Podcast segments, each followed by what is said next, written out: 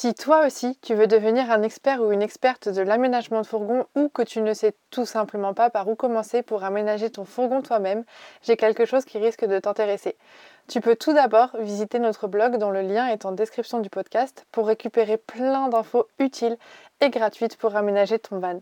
Et si tu veux aller beaucoup plus loin dans ton idée de construire ton propre van, notre e-book de 800 pages, le manuel du fourgon aménagé, est le support qu'il te faut.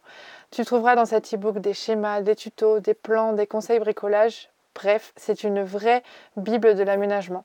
Et si après avoir lu l'e-book, tu veux du contenu encore plus concret, tu peux te pencher sur notre académie en ligne, le Van Camp. Tu y trouveras des tutos vidéo pour aménager ton van étape par étape et tu pourras y être accompagné et conseillé individuellement sur ton projet par des experts. Tous les liens sont en description du podcast. En attendant, on te souhaite un très bon moment avec l'épisode qui suit.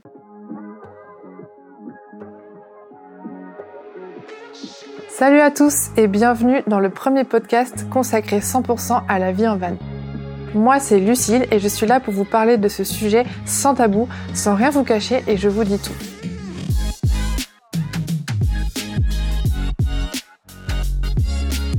Ma mission c'est vraiment de vous expliquer à quoi ressemble la vie en van telle qu'on la connaît nous. Je vous transmets un peu ce que nous on a vécu pour que vous sachiez dans quoi vous vous lancez et vous donner aussi nos petits tips et nos petits conseils pour vous accompagner.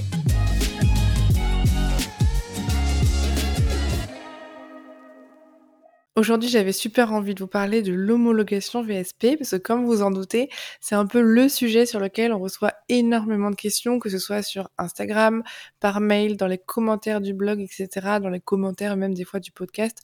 On reçoit des questions sur l'homologation VSP, enfin on en reçoit beaucoup. Donc dans ce podcast, j'avais super envie un peu de vous parler, de vous expliquer déjà ce qu'est l'homologation VSP, pourquoi la faire et pourquoi ne pas la faire. Et je vais aussi vous donner à la fin de l'épisode les ressources qui vous permettront de pouvoir aller plus loin et de passer en fait votre homologation, d'avoir toutes les cartes en main, tout le savoir, tout, tout, toutes les ressources pour passer votre homologation VSP sereinement et pour avoir absolument toutes les infos pour être sûr de la réussir surtout. Alors déjà, qu'est-ce que l'homologation VSP donc c'est une démarche, ça, c'est le, nom de la démarche qui va vous permettre à la fin, si vous la réalisez bien, que vous avez bien fait vos aménagements et que vous respectez bien tous les critères, d'obtenir la mention VSP caravane sur votre carte grise. J'insiste sur caravane parce qu'il existe aussi des VSP food truck, VSP pompier, VSP ambulance qui n'ont rien à voir. Nous, ce qui nous intéresse, là, dans notre cas, c'est le VSP caravane.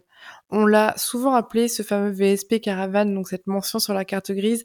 On l'appelle et on l'a souvent appelé, surtout depuis mai 2018, le Graal du Van Lifer. Alors pourquoi depuis mai 2018 Parce que à cette période, cette date, les contrôles techniques sont en fait ont, augmenté leurs critères de vérification et sont rentrés dans leurs critères le fait de vérifier que le fourgon était bien en adéquation avec la carte grise. Ce qui veut dire que si votre fourgon est en mention CTTE sur votre carte grise, ce qui veut dire camionnette, ça veut dire qu'il est destiné au transport de marchandises.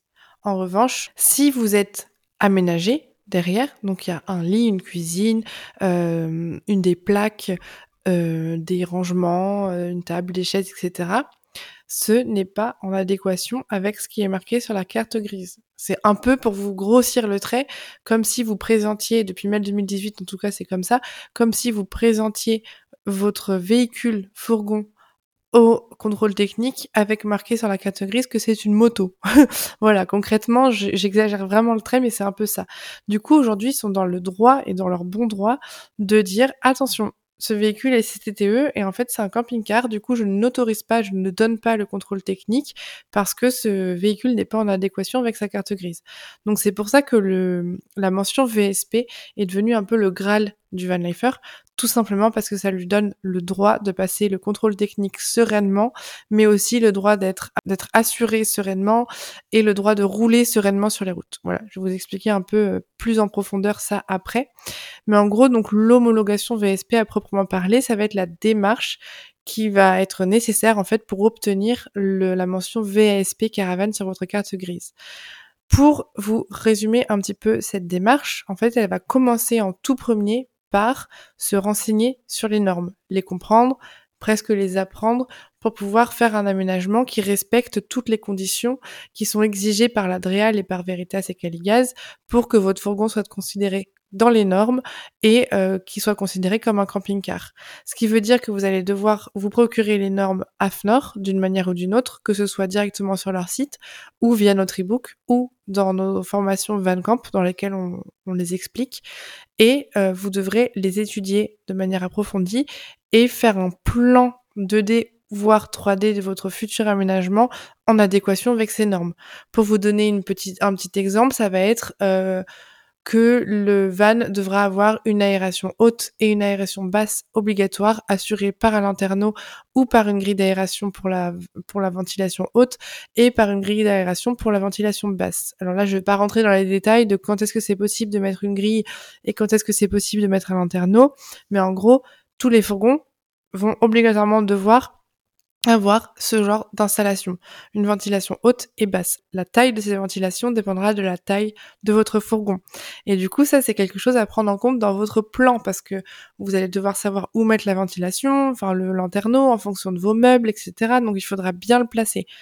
Euh, donc il faudra bien l'envisager et le prendre en compte dans les plans. Pareil, il faut qu'il y ait une, sortie de secours d'une certaine largeur qui respecte certains critères et du coup vous allez devoir faire la largeur de votre cuisine, de vos banquettes, de vos meubles en fonction de ces critères-là pour pouvoir laisser l'espace nécessaire à la sortie de secours et respecter tous les critères de cette dernière. Donc ça, vraiment, euh, la première étape quand on se lance dans l'homologation VSP et qu'on a un van nu, donc on va commencer, on va faire l'aménagement tout seul, ça va être d'étudier les normes. D'ailleurs, même quand on va faire un aménagement, qu'on va acheter un van qui est déjà aménagé, qui n'est pas VSP, que vous voulez le passer VSP, il faudra malgré tout passer par l'apprentissage et l'étude des normes parce que vous devrez le remettre aux normes s'il n'est pas, s'il ne l'est pas déjà. Voilà. Ensuite, la deuxième étape, ça va être de vous procurer votre dossier RTI. Donc, c'est un, dossier de réception à titre isolé. Et dedans, il y aura 12 pièces justificatives à donner. Alors concrètement, elles sont toutes écrites sur notre blog, donc je ne vais pas toutes vous les refaire, mais je vais vous en parler rapidement de des principales. Donc il y aura par exemple la carte grise à fournir, devrait remplir euh, certaines, euh, certains textes à trous présents dans le dossier RTU lui-même. Vous devrez fournir euh, des papiers pour le chauffage si vous en avez un, des papiers pour les ceintures si vous en avez, que vous en avez ajouté sur certains modèles de fourgons, certaines dates de fourgons, etc. En gros, vous allez devoir constituer un dossier que vous allez devoir envoyer au final à la DREAL.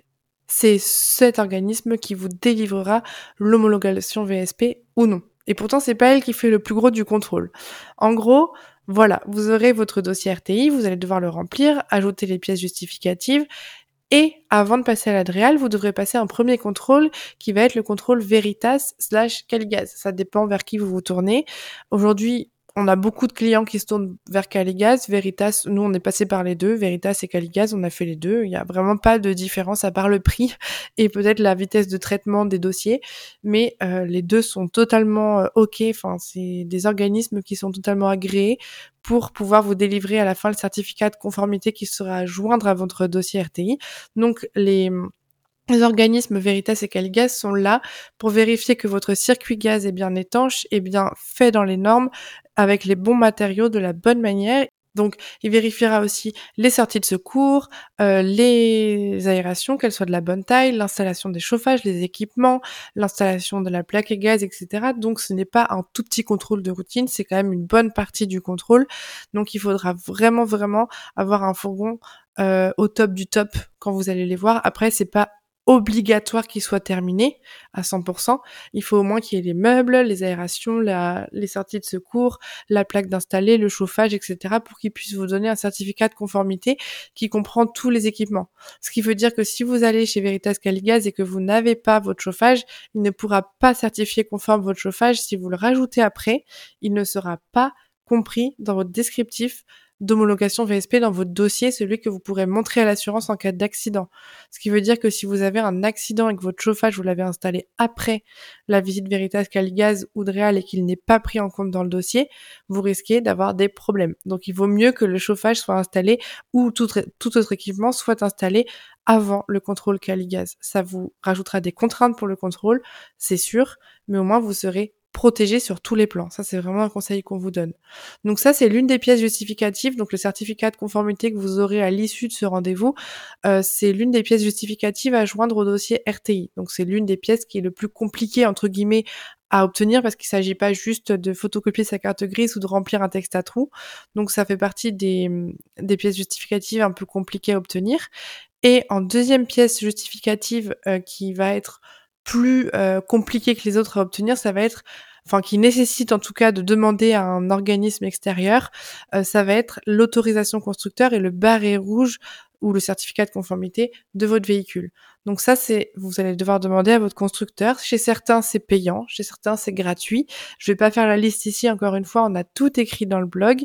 Donc cette demande, logiquement, vous êtes obligé de faire la demande de certificat de conformité slash barré rouge, ça s'appelle, enfin c'est, ça a deux noms différents, mais normalement vous n'êtes pas obligé de faire la demande d'autorisation constructeur. Vous, vous, normalement vous êtes obligé de faire la demande d'autorisation constructeur si et seulement si vous avez découpé des renforts euh, structurels de votre véhicule ou vous avez touché la structure de votre véhicule. Ça c'est normalement c'est que dans ce cas-là que vous êtes obligé de la demander. Certaines DREAL vont la demander quoi qu'il arrive. Un constructeur ne vous refusera pas cette autorisation constructeur. Le seul peut-être, euh, la seule chose qui est embêtante avec le fait de demander ça, c'est que ça prend plus de temps, voire que ça peut être payant. Et du coup, faut faire des, mails, des demandes, etc. Ça rajoute un peu d'administratif.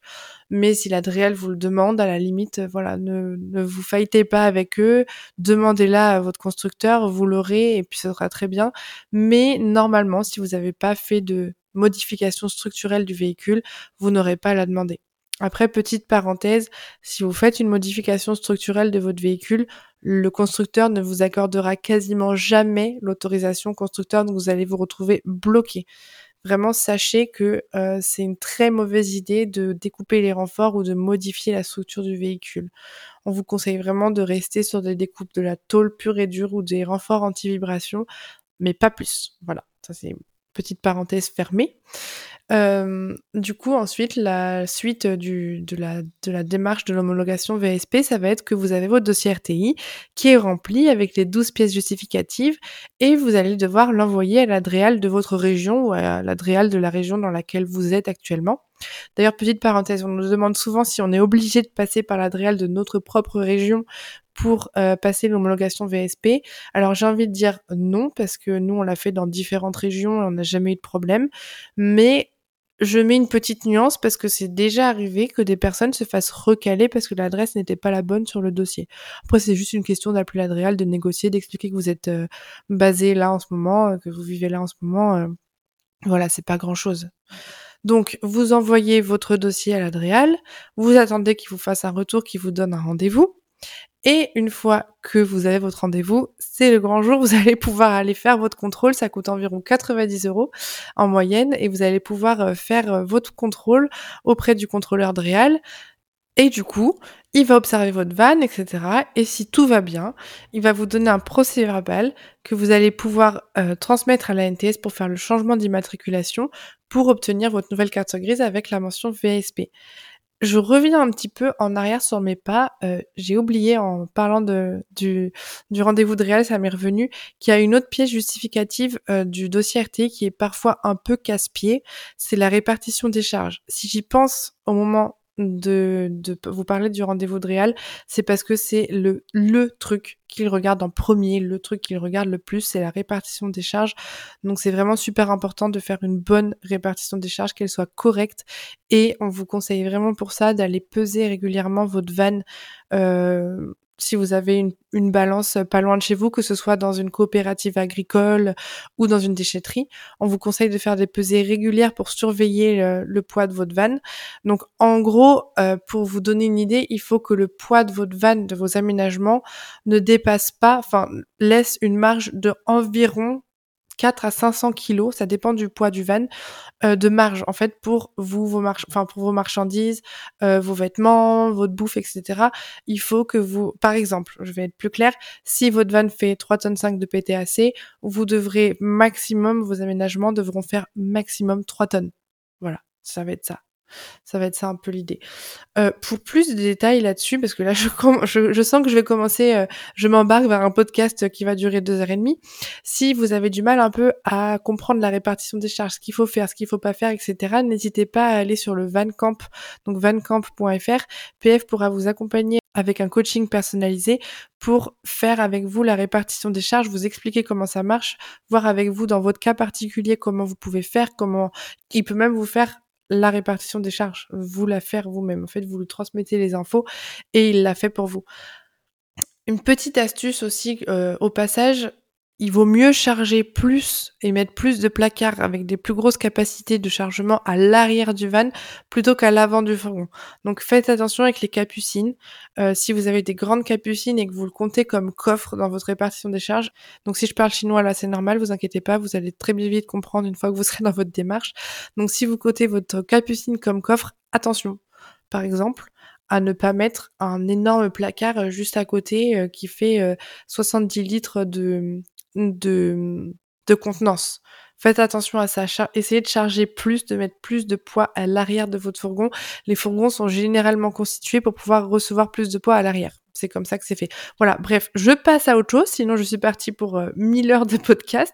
Donc, si vous avez des difficultés dans votre démarche, dans vos demandes de papier, dans votre répartition des charges, que vous galérez, que vous comprenez rien, PF peut vous aider à travers un coaching personnalisé sur le Vancamp, donc vancamp.fr. Surtout, n'hésitez pas. On a aussi plein, plein de ressources qui sont mises en ligne sur notre blog à propos de l'homologation et c'est gratuit. Euh, si vous voulez en savoir plus, on a plus de 100 pages consacrées aux normes, à l'homologation, au plus et au moins aux avantages et inconvénients dans notre manuel du fourgon aménagé, qui est disponible sur notre blog directement. Et il y a actuellement un module qui vient de sortir sur l'homologation VSP dans lequel c'est moi qui parle en vidéo et je vous raconte tout, je vous explique les normes, je vous explique le pourquoi du comment, de comment faire, etc. Je vous explique chaque papier de dossier RTI qu'il faut avoir, comment l'avoir, comment le remplir, etc. Tout ça en vidéo sur le module vancamp.fr. Donc tout ça c'est vraiment complémentaire, ce qui veut dire que vous pouvez aller voir les modules en vidéo sur le Vancamp, en téléchargeant l'ebook, vous aurez le support écrit de tout ce que j'ai dit dans le Vancamp. Dans le, sur le blog, vous aurez une première approche déjà de toute la démarche homologation pour avoir une vision d'ensemble. Et ensuite, si tout ça, ça ne vous suffit pas pour réussir à résoudre vos, problèmes, en fait, avec les, les, problèmes que vous avez personnellement avec votre van, vous pouvez prendre un rendez-vous, un coaching personnalisé avec Pierre-François. Voilà. Donc maintenant, je continue rapidement sur pourquoi faire la démarche VSP et pourquoi ne pas la faire. Donc je vais commencer par pourquoi la faire. Alors pourquoi la faire? C'est très simple, c'est que si vous avez un fourgon aménagé qui respecte tous les critères d'un camping-car, à savoir, on dirait que je suis en train de lire, mais je vous jure, je répète ça tellement toute la journée, tout le temps que je connais tout par cœur. J'ai rien sous les yeux, je tiens mon micro à la main, je, m'entends parler, j'ai un ton très monotone, donc c'est pour ça, c'est, je trouve ça assez drôle. Donc les, critères d'un camping-car, ça va être euh, d'avoir des rangements, un lit, une table, des chaises, une cuisine fixe et que le tout soit inamovible. Donc, à partir du moment où vous avez un fourgon qui rassemble toutes les pièces d'une petite maison et que c'est une petite maison à l'intérieur, ne jouez pas au mm -mm, euh, passer une homologation VSP. Parce qu'en fait, il y a, je voudrais pas dire pareil en mai 2018 euh, et en 2019 où, où c'était le début, on pouvait, les contrôles sur la route c'était pas forcément très fréquent. Aujourd'hui, il y a vraiment une chasse au fourgon aménagé qui se fait, enfin au fourgon aménagé non homologué, pardon, qui se fait. Donc je vous conseille vivement d'homologuer votre van si vous respectez toutes les conditions, parce que les contrôles sur la route sont beaucoup plus fréquents. Donc vous pouvez très bien tomber sur un flic qui connaît très bien les normes et le, la directive qui indique toutes les les critères d'un camping-car et il peut très bien être en, dans son bon droit de vous demander de quitter, enfin de sortir du véhicule, de l'immobiliser et de ne repartir que quand il sera en cohérence avec la carte grise. Ce qui veut dire que si vous êtes en CTTE, donc camionnette, et que votre van correspond à un camping-car, il faudra que vous le repassiez en camionnette là, tout de suite, maintenant, sur le bord de la route, pour pouvoir repartir avec. Et je pense que personne n'a envie de détruire ces aménagements pour pouvoir rouler. Donc, clairement, une deuxième solution, sinon, ce sera d'appeler un, une remorque ou un dépanneur pour vous ramener jusqu'à chez vous. Si vous êtes loin de chez vous, ça peut être très, très, très, très, très, très cher. Donc, vraiment, pour cette raison, je l'ai cité en première, mais c'est Mais pour moi, c'est pas la raison la plus importante pour laquelle il faut passer l'homologation VSP, mais ça en fait partie. Il faut prendre en, compte ce risque. Et la deuxième raison qui pour moi aurait pu passer en première, c'est l'assurance. L'assurance, si vous vous trimballez avec un van en, en camionnette, donc CTT ou VP, véhicule particulier, et qu'en fait il correspond à un camping-car, euh, concrètement, vous êtes un peu en hors la loi, on va dire. Euh, même si vous avez passé le contrôle, le contrôle technique il y a deux mois, que vous avez aménagé votre van, ok, c'est cool. Vous avez le contrôle technique, c'est bien. Mais l'assurance, si vous avez un accident de malade qui tue quelqu'un, qui blesse quelqu'un, qui euh, fait des dommages sur la voie publique, ou même qui vous blesse vous, ou même qui qui brûle votre van ou qui casse votre van entièrement, qui votre van est bon pour la casse, l'assurance ne prendra rien en charge parce que vous n'êtes pas dans les règles. Ce qui veut dire que vous risquez de vous retrouver dans une catastrophe pas possible. Parce que si jamais vous blessez quelqu'un, que vous tuez quelqu'un, c'est vous qui allez devoir payer tout ce qui... C'est pas l'assurance qui va payer les obsèques ou les frais d'hospitalisation de la personne, ou même les vôtres. Donc vraiment, je fais exprès de prendre euh, des exemples euh, très très forts, mais il faut vraiment prendre en compte que c'est un risque possible. Ensuite, euh, troisième raison pour laquelle on vous conseille de passer l'homologation VSP si votre fourgon est aménagé sous forme de camping-car, c'est pour le contrôle technique. Vous allez devoir passer le contrôle technique régulièrement. Donc si vous devez stresser à chaque fois que vous devez passer le contrôle technique ou démonter tous vos aménagements et passer une semaine à tout remettre, voire plus, ça n'a pas d'intérêt. Autant faire la démarche d'homologation VSP une bonne fois pour toutes qui prendra le même temps et, le même stress que de tout démonter pour le contrôle technique, honnêtement. Et vous vous rajoutez en plus, euh, en faisant l'homologation VSP, si votre van est en camping-car, une sérénité vraiment sur la route et auprès de l'assurance. Donc ça, c'est les trois raisons pour lesquelles on vous conseille de passer l'homologation VSP si votre van est aménagé en camping-car. Donc l'assurance, les contrôles sur la route et le contrôle technique.